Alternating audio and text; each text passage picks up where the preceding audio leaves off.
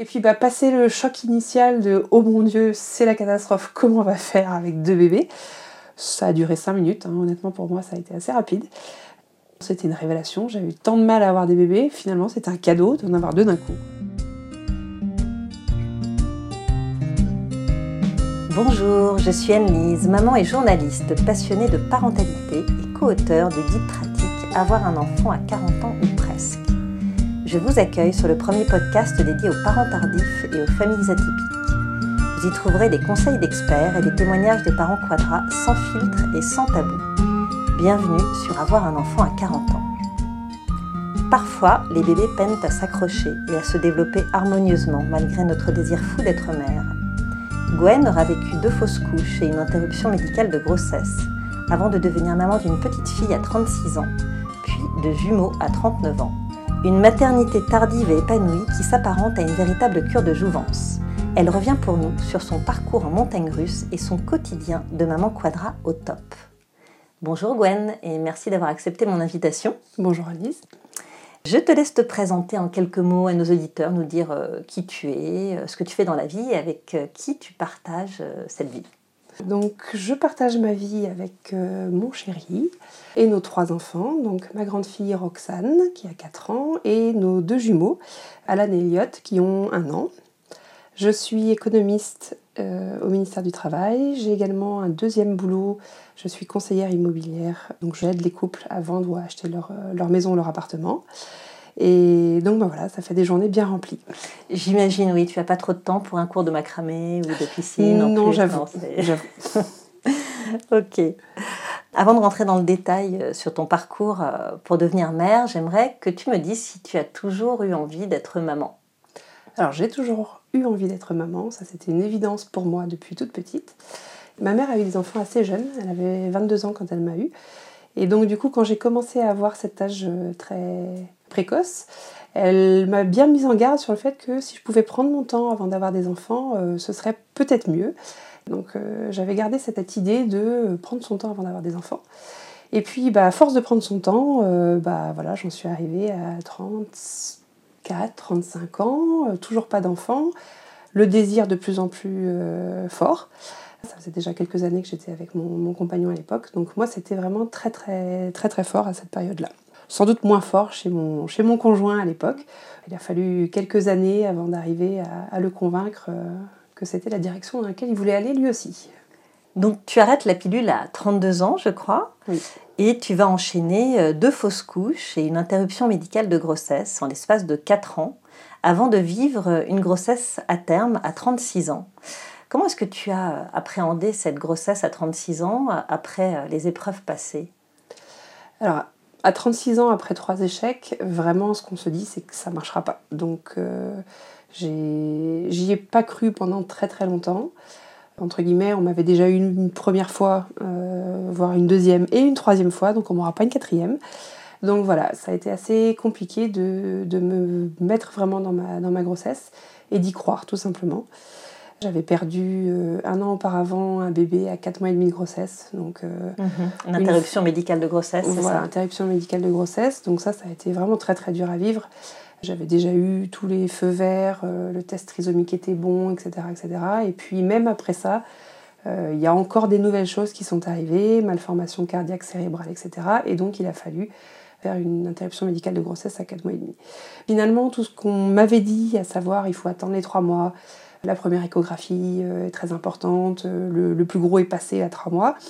Euh, le test de trisomie 21, pareil, une fois qu'on a passé ça, c'est bon. Bah, finalement, non, parce que l'expérience précédente m'avait prouvé que même après ça, il peut toujours se passer quelque chose. Voilà, donc j'appréhende beaucoup la grossesse de, de, Roxane, mais en même temps, je suis beaucoup plus suivie. Et c'est vrai que du coup, l'apport du personnel médical a été un grand, grand soutien parce qu'entre guillemets, on prenait enfin au sérieux les problématiques liées aux enfants. La première fausse couche, bon, ça arrive, euh, mhm. il faut réessayer madame. La deuxième fausse couche, pareil, on commence pas à s'inquiéter avant au moins deux ou trois. Bon. Et une fois qu'on a acté les trois, les trois fausses couches, en tout cas les trois grossesses euh, qui ne sont pas allées au bout, là, pour le coup, j'ai trouvé qu'il y avait beaucoup plus de répondants en face au niveau du, du personnel médical. Un accompagnement, le fait d'être rassuré beaucoup plus. J'ai eu aussi le droit à un, traitement euh, d'aspégique euh, ah tout oui. au long de ma Alors, grossesse. tu peux nous en dire un peu plus? Ça sert à quoi l'aspégique Alors, l'aspégique, j'en ai eu dès le premier mois de grossesse avec Roxane, chose que je, je- enfin, on m'en avait pas donné pour les grossesses d'avant. Euh, le but, c'est en fait de favoriser les échanges entre la mère et le, et le fœtus, donc Mhm. les, les échanges sanguins. Et c'est vrai que ça permet du coup de faire en sorte que le fœtus s'accroche mieux à l'intérieur du placenta et qu'il se développe mieux, que les échanges se fassent. Et moi, dans mon cas, ça a été une très bonne chose parce que du coup, la grossesse de Roxane s'est passée euh, rétrospectivement sans aucun accroc. Donc, euh, même si j'étais assez angoissée euh, pendant, pendant cette période-là, finalement, il n'y avait rien à signaler, euh, tout allait bien. euh, Est-ce que tu as commencé à te détendre euh, au bout de quelques mois quand même? Je sais pas, au troisième trimestre, est-ce que ça voilà, allait au mieux? troisième Ouais. trimestre, quand elle était viable, entre guillemets, euh, là on commence à se détendre et à, et à accueillir euh, le bébé, faire enfin la chambre, parce que c'est vrai que j'avais encore jamais fait une chambre d'enfant. C'est un peu compliqué de vraiment se projeter dans ce- cette Bien réalité d'enfant finalement. Oui, bien sûr, bien sûr. Et comment se passe l'accouchement? Super bien. euh, Une évidence. hein. une évidence. Très bien encadré, très bien accompagné par le personnel médical. Alors j'avais j'avais été aussi très très accompagnée pour euh, du coup mon interruption médicale de grossesse. Donc je trouve que euh, elles ont une manière de, de traiter chaque patiente euh, de manière individualisée et en prenant vraiment en compte la problématique. Comme je salue le, le travail que font les, les sages-femmes. Ouais, c'est un boulot pas facile. Euh, de passer des rires aux larmes, euh, de passer de, de situations compliquées à- au plus beau jour de la vie des femmes. Je vis ma, ma grossesse euh, et, et mon accouchement euh, d'une superbe manière. Et Roxane arrive, la septième merveille du monde, magnifique, rien à signaler, elle est toute belle. et C'est quelque chose de fusionnel. Ouais, Ouais. D'accord. Ah Ok. Ce petit truc tout chaud qu'on nous met sur nous, là, c'est physique, c'est c'est instinctif. Quoi. Ouais, bien sûr. Et à partir de quand tu te dis, euh, bah, j'aimerais bien en faire un deuxième? Alors j'ai été assez fusionnelle avec ma fille euh, dès le départ, donc je l'ai allaitée pendant très longtemps, jusqu'à ses deux ans quasiment. Allaitement exclusif, que maman bébé, donc ça je pense que ça a été un peu compliqué aussi avec euh, pour papa de prendre sa place. Et puis bah voilà, au bout de deux ans, euh, j'avais envie d'avoir des, des frères et sœurs pour Roxane, donc du coup on a arrêté l'allaitement avec, euh, avec Roxane. Et puis je suis tombée enceinte assez rapidement euh, après avoir arrêté l'allaitement. Donc là, tu avais quel âge Tu avais 38 ans? 38 ans, je suis tombée enceinte comme les premières fois très rapidement. Donc pour le coup, moi j'ai la chance, de, en tout cas jusque-là, de ne pas avoir eu de, de problématique de fertilité. Je suis tombée enceinte euh, quasiment dès le premier mois à chaque fois. Et puis, bah, de nouvelles fausses couches, euh, juste après Roxane. Comment est-ce qu'on vit euh, une autre fausse couche? Enfin, Quand on en a déjà vécu euh, deux précédemment, plus une interruption médicale de grossesse, qu'est-ce que tu, tu te dis à ce moment-là? C'est c'est- c'est une espèce de redite? Tu as l'impression de, de repartir dans quelque chose de, de Alors, pas très cool ou- J'avoue que c'est moins compliqué les fois d'après. En tout cas, c'est moins compliqué quand on a déjà un enfant. C'est ce que j'ai ressenti. Parce que on a sous les yeux, finalement, le- l'objectif, alors qu'avant, on ne l'avait pas. Enfin, je l'ai beaucoup mieux vécu que les fois d'avant parce que bah, voilà, j'avais quelque chose à quoi me raccrocher et je savais que ça finirait par arriver. Voilà. Ça a été compliqué la première fois, que ce soit compliqué la deuxième fois, finalement, c'était presque logique et normal. Hein, Il m'a fallu quatre fois avant d'avoir Roxane. Bon, bah, c'était normal que, que, Que ça prenne un peu de temps voilà, aussi que pour ça prenne un petit peu de temps. D'accord. Contrairement aux fausses couches d'avant, euh, là, j'ai voulu me remettre en selle tout de suite parce que pour moi, c'était une évidence que ça allait revenir euh, tout de suite.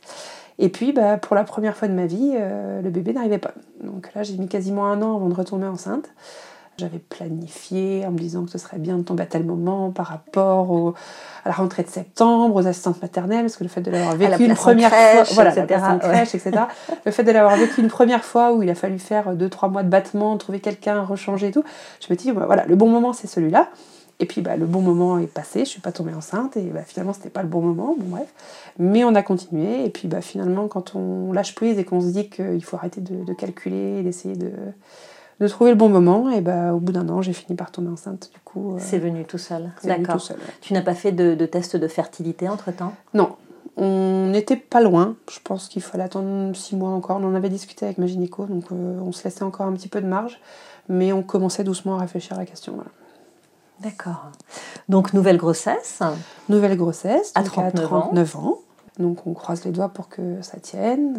Euh, j'étais malade à ce moment-là, donc je pars chez mon médecin généraliste euh, avec un mal de gorge et je suis revenue euh, bah, avec une nouvelle un petit peu originale à annoncer à mon conjoint, à savoir que bah, j'attendais des jumeaux.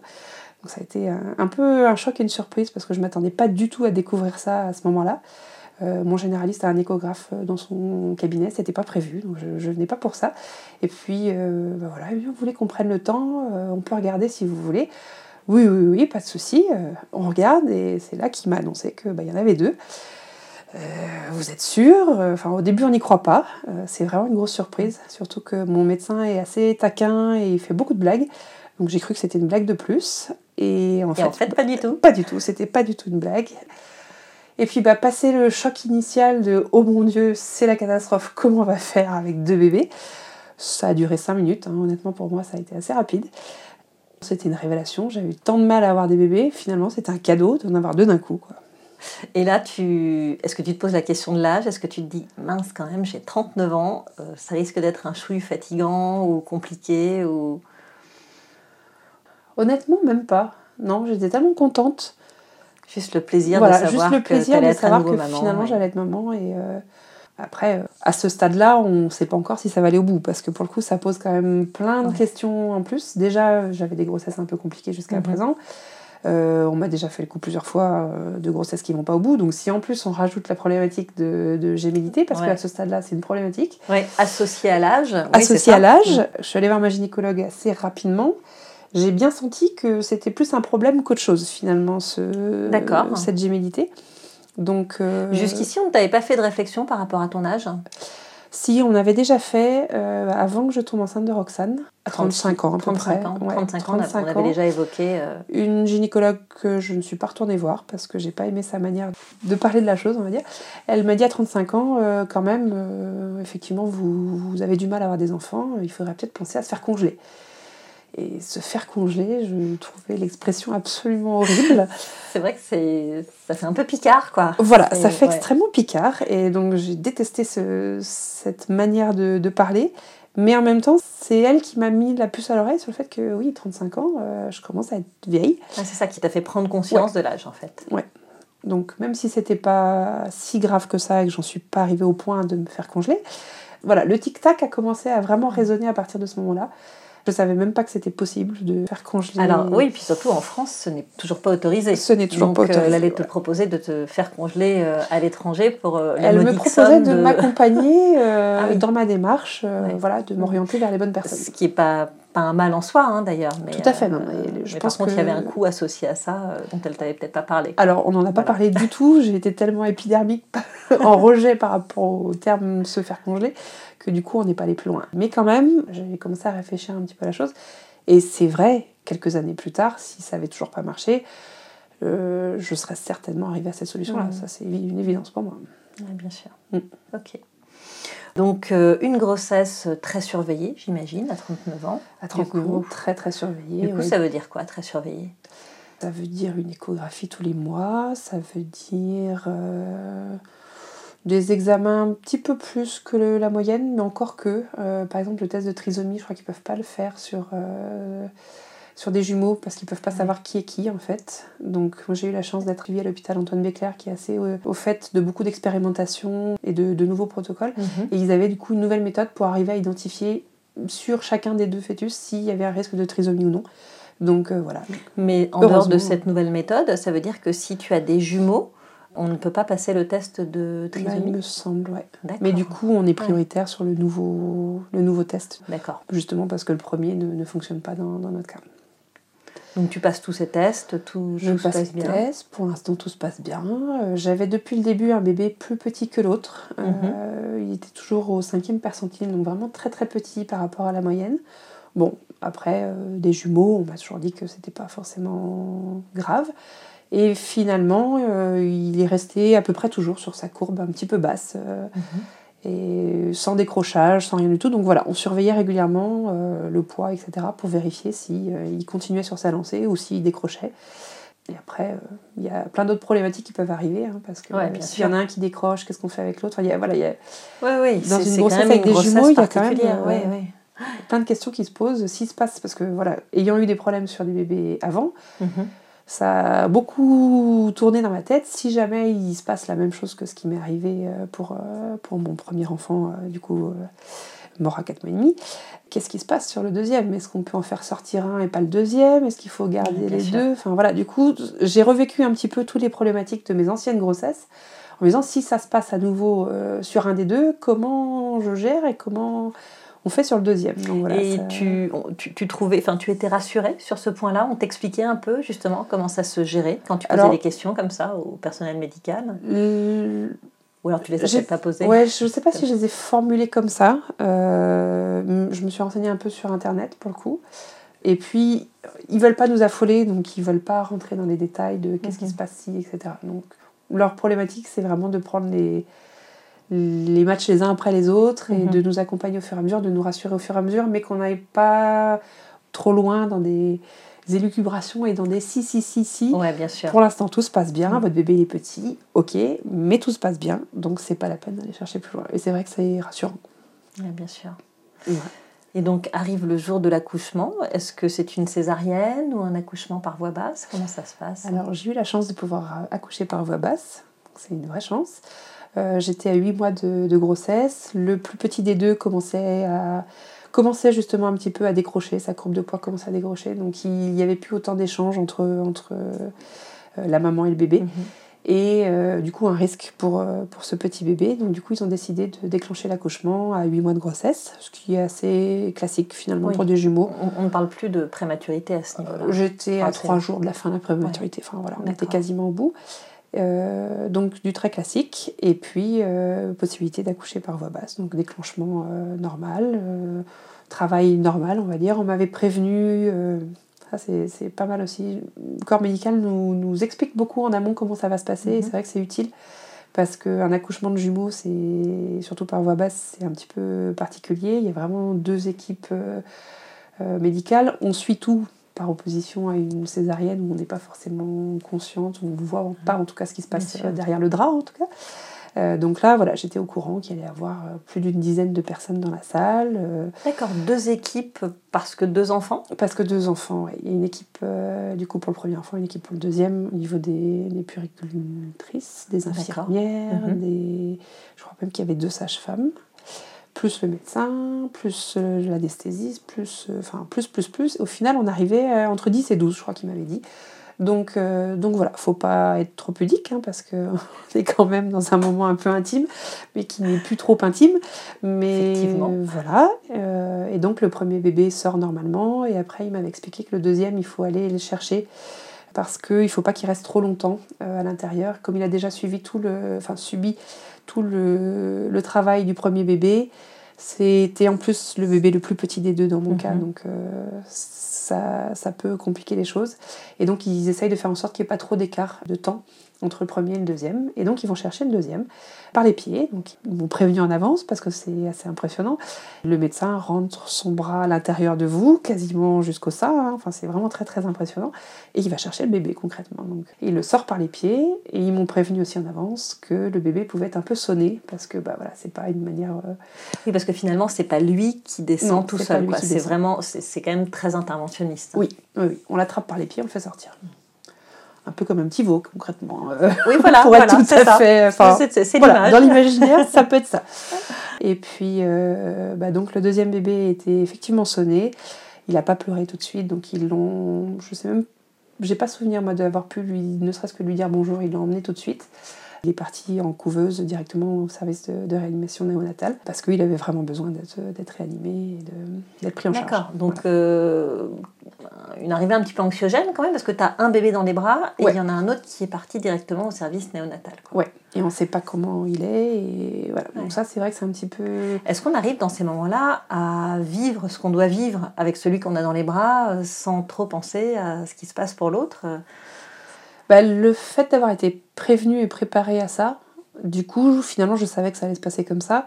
Alors, même si ça reste difficile, etc., c'est pas une surprise, c'est pas, c'est pas anxiogène dans le sens où je sais pourquoi il est parti, c'est pour son bien. J'avais une confiance totale dans l'équipe médicale. Il était mieux là où il était et moi j'étais mieux là où j'étais euh, aussi. Et il fallait que je m'occupe d'un autre petit bébé juste à côté. Euh, L'allaitement était aussi très important pour moi pour les jumeaux, donc je voulais absolument euh, essayer de mettre en place ça dès le départ. Courageux quand même. Oui, oui, bah, ils ont un an, je les allaite toujours, donc c'est que ça a marché, c'est cool. Pour moi, c'était une, une, chose très importante euh, dès la naissance. Et le personnel médical est tellement dans des problématiques euh, différentes de la survie des bébés que finalement l'allaitement passe au deuxième plan Mm. et ils sont pas du tout là-dedans. C'est un peu ce qui m'a choqué sur la fin, c'est que du coup, j'ai pas du tout trouvé que l'accompagnement était le même sur des jumeaux par rapport à un bébé tout seul. Mm. C'est peut-être la prématurité légère Mm. qui faisait ça aussi. Ils étaient petits, donc 1,8 kg et 2,5 kg, c'est vrai que c'est quand même petit pour le Ouais. bébé. On n'est pas là pour l'allaitement et on n'est pas là pour euh, finalement le lien maman-bébé, on est là pour faire en sorte qu'ils aillent bien déjà. Et Bien puis sûr. dans un deuxième temps, on verra après quoi. C'est un peu du confort l'allaitement en fait. Oui, je l'ai, je l'ai Mm. perçu comme ça. Et comment se passe alors ce séjour à la maternité qui va se prolonger un petit peu je crois. hein? Un petit peu, je suis restée une dizaine de jours parce que justement Elliot, le, le deuxième, a été bah, un petit peu petit et puis il est passé trois jours en réanimation néonatale. Donc bah, déjà la première rencontre enfin de pouvoir aller euh, voir mon petit bout de chou en, en réanimation, euh, c'est compliqué parce qu'on a on est dans deux services différents. J'ai aussi un bébé dont il faut que je m'occupe. euh, sûr. À temps plein, hein, ça reste du temps plein.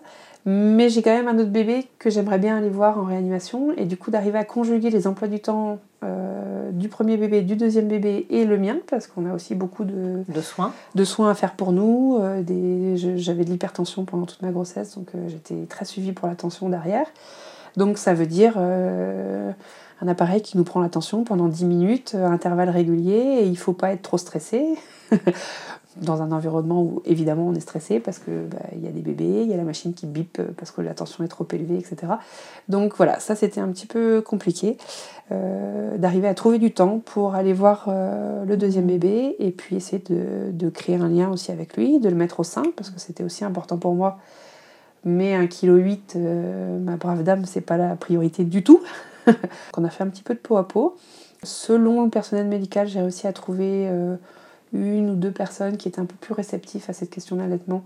Donc on a tenté le coup euh, avec, avec Elliot.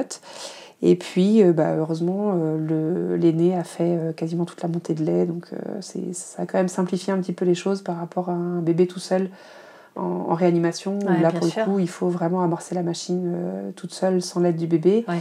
Euh, là, du coup, j'avais le premier bébé qui, qui m'a permis de, de mettre en place l'allaitement. Et Voilà, puis bah, c'est- derrière, c'est- euh, c'est déjà la complicité des jumeaux qui se met Ouais, en place en tout quelque à fait. sorte. ouais. Un qui travaille pour le deuxième, et puis derrière, voilà. De, de A à Z, ils ont chacun leur petite avancée avant l'autre. Euh, Ouais, ouais. C'est pas forcément le plus grand qui fait les premières choses tout le temps, d'ailleurs. Mhm. C'est- C'est soit l'un, soit l'autre. Mais c'est vrai que c'est rigolo d'avoir cette, euh, cette interaction et cette complicité entre les deux. Ouais, on va reparler un petit peu plus tard, Mhm. absolument. Donc finalement, tu arrives au bout de ce séjour à la maternité, tu rentres chez toi. Les choses se mettent en place de façon euh, naturelle. Enfin, co- comment Ouais, est-ce que tu, tu appréhendes ce quotidien euh, J'ai eu de l'aide au début. Donc, Parce que euh, ta fille, à quel âge là, à ce moment-là? Elle a 3 ans. Ouais, donc Ils ont 3 ans d'écart tout pile. Tu, donc, tu as ouais. une fille qui n'est qui est pas complètement autonome, Oui, oui. plus les Mhm. deux jumeaux. plus les deux jumeaux. Mais comme n'importe quelle grande sœur, c'est toujours un peu compliqué d'accueillir son ou ses petits frères. J'ai trouvé que c'était plus facile dans le cas de, de Roxane, justement parce qu'il y en avait deux. Et qu'elle ne laissait pas la place de manière exclusive à un seul bébé. Mais au contraire, bah, des fois c'était l'un, des fois c'était l'autre. Parfois, je ne peux pas m'occuper des deux en même temps. Donc, bah, il y en a un des deux qui pleure et pas l'autre. Et voilà, le fait d'attendre son tour, finalement, c'est plus facile quand c'est pas euh, toute l'attention de tout le monde qui va à un seul bébé et qu'elle, Ouais, elle bien se sûr. sente un petit peu délaissée. Je vois ce que tu veux dire. Donc voilà, je pense que c'est plus facile d'être grande sœur de jumeaux que d'être grande sœur de bébé tout seul. Intéressant Ouais. pour les mamans, les futures mamans de jumeaux qui nous écoutent. Voilà. Exactement. si vous avez déjà un grand fête des jumeaux, vous allez voir, c'est génial. Ok. Et, et comment tu fais pour, euh, pour dormir en allaitant deux enfants en même temps? La clé avec des jumeaux, c'est de faire 2, 3, 4, 5 trucs en même temps parce que sinon on s'en sort pas. Alors qu'est-ce que tu faisais en même temps, justement? Le fait d'avoir allaité du coup la première et, et du coup d'avoir vraiment réfléchi à cette question d'allaitement en amont des jumeaux, j'avais préparé le coup, j'avais trouvé sur internet un coussin d'allaitement de jumeaux euh, qui m'a été hyper utile. Je l'avais donc acheté en avance, amené à la maternité. C'est une espèce de comme une plateforme sur laquelle on peut poser les deux, les deux bébés. Donc les deux bébés Mhm. peuvent euh, boire en même temps. Heureusement, parce que les tétés de nouveau-nés, ça peut durer euh, 30, 40, 45 minutes parfois. Donc on Tout peut pas se permettre, sur un cycle de 3 heures, on peut pas se permettre d'avoir 45 minutes l'un, 45 minutes l'autre. C'est juste pas possible. Donc soit on fait les deux en même temps et au final ça prend pas plus de temps d'allaiter des jumeaux, soit bah, on s'en sort pas et on arrête la lettre. Et ce coussin m'a aussi permis du coup d'allaiter tout en ayant les deux mains libres. Donc je pouvais aussi bah, soit envoyer des messages sur mon téléphone, soit manger moi-même, soit euh, enfin, voilà, faire d'autres choses, faire un câlin à la grande ou, ou autre. Donc on- il faut apprendre à faire plusieurs choses en même temps. On a un groupe Facebook de, de jumeaux et plus où on interagit beaucoup entre euh, maman et parents de jumeaux. Il y a une des dames l'autre jour qui disait que finalement euh, les jumeaux ça apprenait bah, à être ambidextre parce que bah, on apprend à faire beaucoup de choses de la main gauche qu'on ne soupçonnait pas avant. Ok, donc aujourd'hui, tes garçons ont un an et Oui. ta fille en a 4 et toi, tu en as 40. Comment est-ce que tu vis ces 40 ans? Très bien. Je ne sais pas si c'est les hormones toujours euh, qui me maintiennent en, en vie et en. C'est même pas de la survie parce que je me sens pas fatiguée. Euh, pourtant, Ce qui est quand même très étonnant. ce hein. qui est très étonnant. Euh, je suis un peu hyperactive, donc je pense que ça aide. Des nuits à 3-4 réveils par nuit, j'en avais encore il n'y a pas si longtemps que ça. Il y a encore un mois, c'était à peu près le rythme. Plus le boulot, les deux boulots, plus la grande qui se réveille aussi. Enfin voilà, j'ai eu des nuits à 6 réveils par nuit euh, il y a encore peu de temps. Mais finalement, c'est un rythme à prendre, de dormir deux heures et, et d'être en forme au bout de deux heures, et puis de, de repartir. La chose à faire absolument aussi, c'est de dormir dès qu'on peut, vraiment. En même ma- temps que tes bébés, par exemple. voilà, en même temps que ses bébés, et puis de caler du coup la sieste de la grande. euh, elle a beau avoir 4 ans, maman j'ai pas envie de dormir, etc. C'est- même pas négociable. Maman a besoin de dormir, donc tu vas dormir, c'est l'heure de la sieste pour tout le monde, point. Voilà, après elle dort, elle dort pas, je m'en fiche, mais en tout cas c'est la sieste de maman et des petits frères. Et donc voilà, je sais même pas si elle fait la sieste ou pas. En tout cas, c'est un temps calme. Voilà, c'est un temps Mm. calme. Ok. Et donc, tu te sens bien dans ton âge? Est-ce que tu as, un peu cette sensation euh, que faire des enfants sur le tard, euh, c'est une cure de jouvence? Oui, oui, oui, Ouais. très clairement. euh, je pense pas que j'aurais été aussi en forme si j'avais pas eu des enfants aussi tard, vraiment. Ah ouais, carrément. Tu Ouais. te dis que tu aurais Ah oui. probablement été moins en forme euh, Ouais. autour de la trentaine. euh, Ouais. Et qu'est-ce qui, qu'est-ce te fait dire ça? C'est quoi? C'est c'est le, le fait d'avoir vécu des choses avant euh, Ouais, c'est un ensemble de plein de choses. On n'a on n'a pas de regrets par rapport à des, des choses qu'on n'aurait pas pu vivre sinon, euh, si on avait fait les enfants trop tôt. J'ai j'ai vécu pleinement avant et je suis contente d'avoir euh, vécu tout ça. Et puis maintenant, je suis ravie d'avoir mes enfants. Et, et finalement, le fait de les avoir attendus aussi longtemps et que ça a été si compliqué, on savoure d'autant plus le, le bonheur que c'est d'avoir des, des enfants. Ouais, c'est ça. Tu... Et je pense que plus jeune, on s'en rend moins compte en fait. Mm. Si c'est Et- trop facile, c'est on l'apprécie pas pareil. Mm, Ouais, je vois ce que tu veux dire. Et, et la, la maturité, tu penses que ça, ça t'aide au quotidien à faire la part des choses, à, Oui, alors ça, j'ai à prendre du recul peut-être? Ouais, je, je suis convaincue que une des clés, c'est aussi le lâcher prise et de choisir ses batailles. On peut pas être une mère parfaite sur tous les, sur tous les plans, c'est pas possible. Donc il faut lâcher l'affaire sur certains trucs. Si ma fille a envie de s'habiller de manière décoordonnée euh, parce que ça lui fait très plaisir et que voilà, elle a mis des poids avec des rayures, bon bah voilà, c'est son plaisir à elle. Est-ce que c'est vraiment grave? Non, c'est pas grave. Donc il faut choisir ses batailles et voilà, il y a des batailles que je décide de de mener et d'autres où il faut lâcher prise. C'est mon conjoint qui fait toutes les courses, ce qui me soulage énormément, mais pareil, il fait pas pareil que, que moi et il y a des fois, il y a des choses qui m'énervent un petit peu, et ben c'est pas grave. Il faut voir le côté positif et voir ce qu'on a gagné dans, dans tout ça et, et s'économiser. Parce que Ouais. si on cherche la petite bête partout et si on cherche à être parfait partout, on n'y arrive pas. Mm. Voilà, de toute façon. Donc, euh, faut pas chercher. Comme ça, au moins, on est, on est content de ce qu'on a, plutôt que de toujours courir après quelque chose qu'on n'a pas. Mm, bien sûr. Courir derrière la, per- la perfection, c'est rarement euh, une Ouais. bonne idée, ouais, absolument.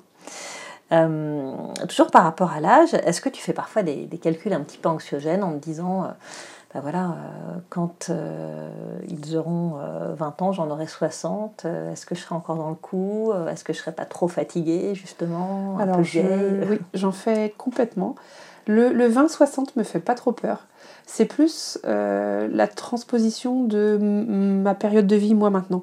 Mhm. Quand mes enfants auront 40 ans, et s'ils ont leurs enfants à 40 ans comme moi, moi j'en aurai 80, et bah, je serais plus en état de les aider comme ma maman a pu m'aider là maintenant. Donc si mes enfants ont des jumeaux à 40 ans, bah, concrètement, ils vont être dans une sacrée galère parce qu'ils n'auront pas eu toute l'aide que moi j'ai pu avoir de ma maman, ma belle-mère, etc., Bien des sûr, gens autour. Donc c'est plus là où Mhm. le côté anxiogène arrive. Et puis surtout le fait de savoir que je pourrais pas profiter de mes petits-enfants de la, de la même manière. Bien sûr. 80 ans, euh, Bon, encore qu'aujourd'hui, à 80 ans, il y a des gens qui sont très fringants. euh, C'est vrai, euh, c'est vrai. puis on verra ce que ça donne sur notre génération, mais je, Ouais. oui, je comprends ce que tu veux dire. ouais. il va falloir que je fasse un petit peu plus de sport si je veux arriver là. Pour l'instant, c'est Mais pas t'as le temps, hein, d'ici 80 ans, t'as le temps de te c'est faire mettre. il y a- C'est pareil, le sport. Bon, bah, voilà, il faut lâcher prise, il faut accepter de ne pas retrouver son corps d'avant et d'avoir encore quelques petits kilos. euh, Ouais, ouais, ouais, de se dire que ça, c'est pour un peu plus tard. Quoi. Voilà, c'est Mm. pas la dramatique et il y a d'autres choses plus importantes à faire avant. Même si là maintenant, euh, il faudrait bientôt commencer à s'y mettre, c'est clair. Donc, tu es devenue maman de jumeaux. Comment est-ce qu'on vit les premières fois en double et qu'est-ce que ça implique en fait euh, d'éduquer des jumeaux? Alors, je découvre tous les jours et là, ils commencent seulement à, avoir des vraies, vraies interactions, de, se courir après, de jouer ensemble, d'avoir des. Finalement, ça arrive assez tard, moi je trouve. Euh, le côté, on va faire des bêtises ensemble, on va, se liguer contre. Enfin voilà, le côté euh, équipe à deux contre nous, entre guillemets, arrive finalement assez tard, alors que je pensais que ça arriverait beaucoup plus tôt, qu'ils auraient leur monde à eux plus tôt. Et je pense que le fait d'avoir une grande sœur, ça évite d'avoir un cocon tr- trop restreint entre deux jumeaux. Euh, là, il y a une vraie interaction entre les trois. Je trouve ça vraiment très très sain. Donc voilà, je pense que c'est différent entre des jumeaux tout seuls et des jumeaux avec déjà une grande sœur sur, euh, sur les premières fois. Et puis bah, les premières fois, c'est pas. hum, Est-ce qu'on en profite autant en fait que quand on a un seul enfant? Bah oui, parce que en plus on, compare forcément. hein. Qui fait sa première dans le premier Est-ce que l'autre. Enfin voilà. Euh, après, c'est pas la course entre les deux, et puis chacun a ses premières fois à lui. Mais forcément, on, regarde la première fois de l'un par rapport à la première fois de l'autre. Euh, et puis c'est rigolo du coup d'avoir ce comparatif. On compare forcément à la première, mais on se souvient plus forcément trop à quel âge ceci, cela. Là, bah, on a le comparatif juste en, En live, face, ouais, en bien live. sûr, bien et, sûr. euh, Et alors justement, tu parles de comparatif. euh, Tu, tu nous as expliqué que euh, donc Elliot était sorti un petit peu plus tard, qu'il il pesait un peu moins que son frère. Est-ce que ce décalage, tu le sens toujours euh, Oui, après la ont- naissance Ils ah ouais. ont gardé quasiment 800 grammes d'écart. Donc même maintenant, il y en a un plus grand que l'autre. Euh, il y en a un qui a des cheveux, l'autre qui n'a pas de cheveux. Enfin voilà, on les différencie vraiment très très bien. Pendant très longtemps, Alan avait quasiment 15 jours ou 3 semaines d'avance, entre guillemets. Faisait les choses 15 jours avant son frère. Mais je pense que c'est effectivement lié à la taille et au fait que bah, voilà, on ne fait pas la même chose à 2,5 kg, à 1,8 kg. Et inversement, euh, sûr. tout au long de sa courbe de Ouais. poids. Donc, euh, donc voilà. Je me demande même dans quelle mesure ils n'ont pas pu être conçus à des moments différents. Je ne sais pas si c'est possible ou pas techniquement, mais le fait qu'ils aient gardé tout du long ce, ce décalage entre guillemets, Mhm, mhm. euh, on en revient à l'âge. Est-ce que c'est pas la machine qui a bugué à un moment donné et qui a voilà qui a ressorti un nouvel œuf euh, Voilà. Est-ce que c'est possible Ouais. ou pas J'en sais rien. Et ça, on ne le saura jamais en et fait. on ne le saura pas. Et à la Ouais. limite, on s'en fiche. Ils sont nés le même jour, et etc. Mais ouais, c'est possible aussi pour le coup. D'accord.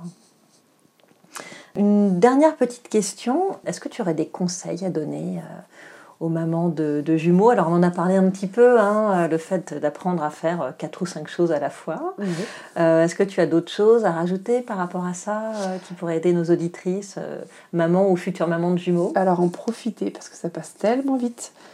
C'est comme n'importe quel enfant, hein, mais je trouve qu'encore plus avec des jumeaux, c'est vrai qu'on est.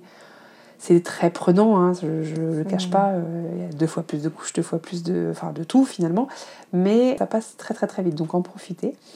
Et puis pensez à vous, parce que surtout à 40 ans, s'il y a des choses que vous aviez envie de faire depuis toujours, c'est pas parce que vous avez des jumeaux que c'est pas possible. Euh, Moi, je me suis mise à 80% dans mon boulot principal pour prendre un deuxième boulot parce que c'est ce que j'avais envie de faire moi. Et finalement, c'est pas du temps pris sur les enfants parce que le fait que la maman soit bien et qu'elle se sente bien euh, dans sa vie à elle et dans son activité professionnelle et dans tout ce qu'il y a autour, c'est aussi important pour les enfants que de passer toute sa vie avec eux. Et donc voilà, il faut aussi laisser la place au papa. On a souvent du mal à le faire, mais voilà, moi j'ai réussi à établir euh, le mardi soir, le jeudi soir, c'est papa qui gère intégralement. Le jeudi toute la journée, c'est papa aussi. Donc euh, j'ai une nounou à domicile le reste du temps, mais le jeudi c'est lui qui s'occupe de, de ses enfants. C'est important pour, euh, arriver à lui laisser sa place, parce que sinon bah, c'est un peu encore de l'exclusif maman-bébé, etc. Et puis bah, ça nous permet à nous d'avoir du temps pour faire autre chose, soit du temps perso, soit du temps bah, pour vivre sa passion, pour s'épanouir dans, dans, son boulot, et c'est vraiment hyper important. Absolument, et ce sera le mot de la fin. Merci beaucoup. Merci beaucoup Gwen de m'avoir confié ton histoire. Ton récit nous montre bien qu'un parcours long et complexe peut mener à une maternité engagée et épanouie, quel que soit l'âge. Merci à vous, chers auditeurs et auditrices, de nous avoir écoutés. J'espère que ce récit vous a intéressé, qu'il vous a inspiré, peut-être même déculpabilisé. Si tel est le cas, je vous invite à écouter l'épisode 25 intitulé Johanna ou la maternité tardive décomplexée et si le cœur vous en dit, rejoignez au plus vite notre communauté de Maman Quadra pour échanger et s'entraider sur le groupe Facebook Un enfant à 40 ans.